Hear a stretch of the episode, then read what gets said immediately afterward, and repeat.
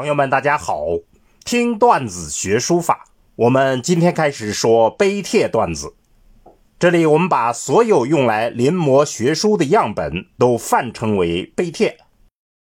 在浩如烟海的书法史中，我们精选一百个作为段子解读。那么就来讲第一个碑帖段子：甲骨文里的祭祀、狩猎和天下。神奇的甲骨文让三千年前的中华大地上的生活重现了，陌生而又逼真。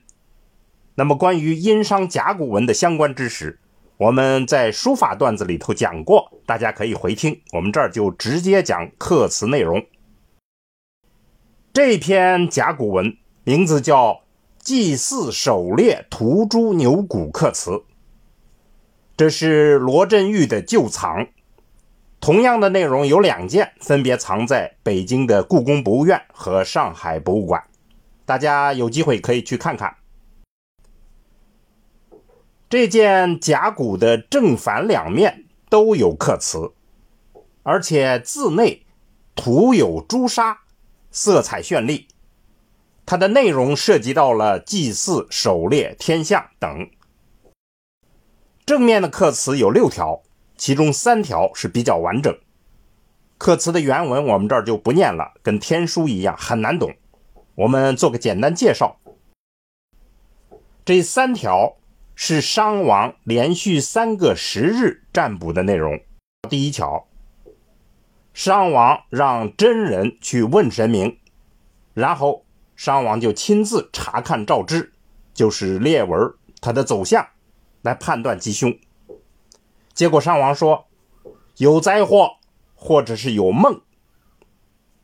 五天以后，果然应验了，在祭祀先王重丁的仪式上，商王突然歪倒在庭院的土丘上。第二条是十天以后又去问卜，这次的结果依然说是有凶祸。果然，六天以后，商王的一个子侄辈。一个叫做发的人死亡了。第三条是在一个十日以后，占卜的结果依然是有凶祸。结果第二天，商王就在田猎中间，在追逐青牛的时候，突然就出了车祸。我们今天看来，这些内容的确是有些诡异。其他三条，两条不太清楚。一条的祭祀是当时的风俗，一个叫做妹子的人来向商王进贡，那么就在祭祀典礼上用了羌人做祭品。当时这是风俗，用羌人做祭品，一般都是战俘。这些内容听起来的确是有点可怕。那么这篇甲骨的背面记录的天象就更神奇了。是彩虹溪水，里面的刻词说呢，先是层云从东边涌过来，投下一片晦暗。日头偏西的时候，北方就出现了彩虹，在黄河中间吸水。这种内容的确显得非常奇幻。下面我们就说说甲骨文书法。甲骨文的书法风格总共有五种。那么这一篇的牛骨刻词是商代武丁时期，就是早期的作品。这个时期的书法风格呢是豪放、自然、潇洒。其中我们看到有些非常正宗的象形字，譬如一个“求”字，一个侧身而立的人在正方形的囚笼中间，这就是“求”字。一个马字，勾勒出马的轮廓，马的腿儿是直线，马的头、身、尾巴都是用曲线，看上去俨然就是一幅幅的图画。一般都认为，甲骨文是我们最早的书法，依据就是说，甲骨文具备了书法的三要素。我们来看这幅祭祀、狩猎、屠猪牛骨刻瓷的拓片。在用笔上，因为是刀刻在甲骨上，多用直线，曲线也是由短的线拼接而成的，显得就挺拔爽利、瘦硬坚实。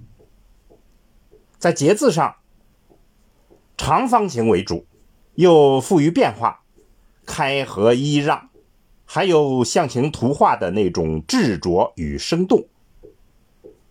在章法上，行款清晰，大小疏密，错落有致，前后左右互相呼应，有古朴而又烂漫的情趣。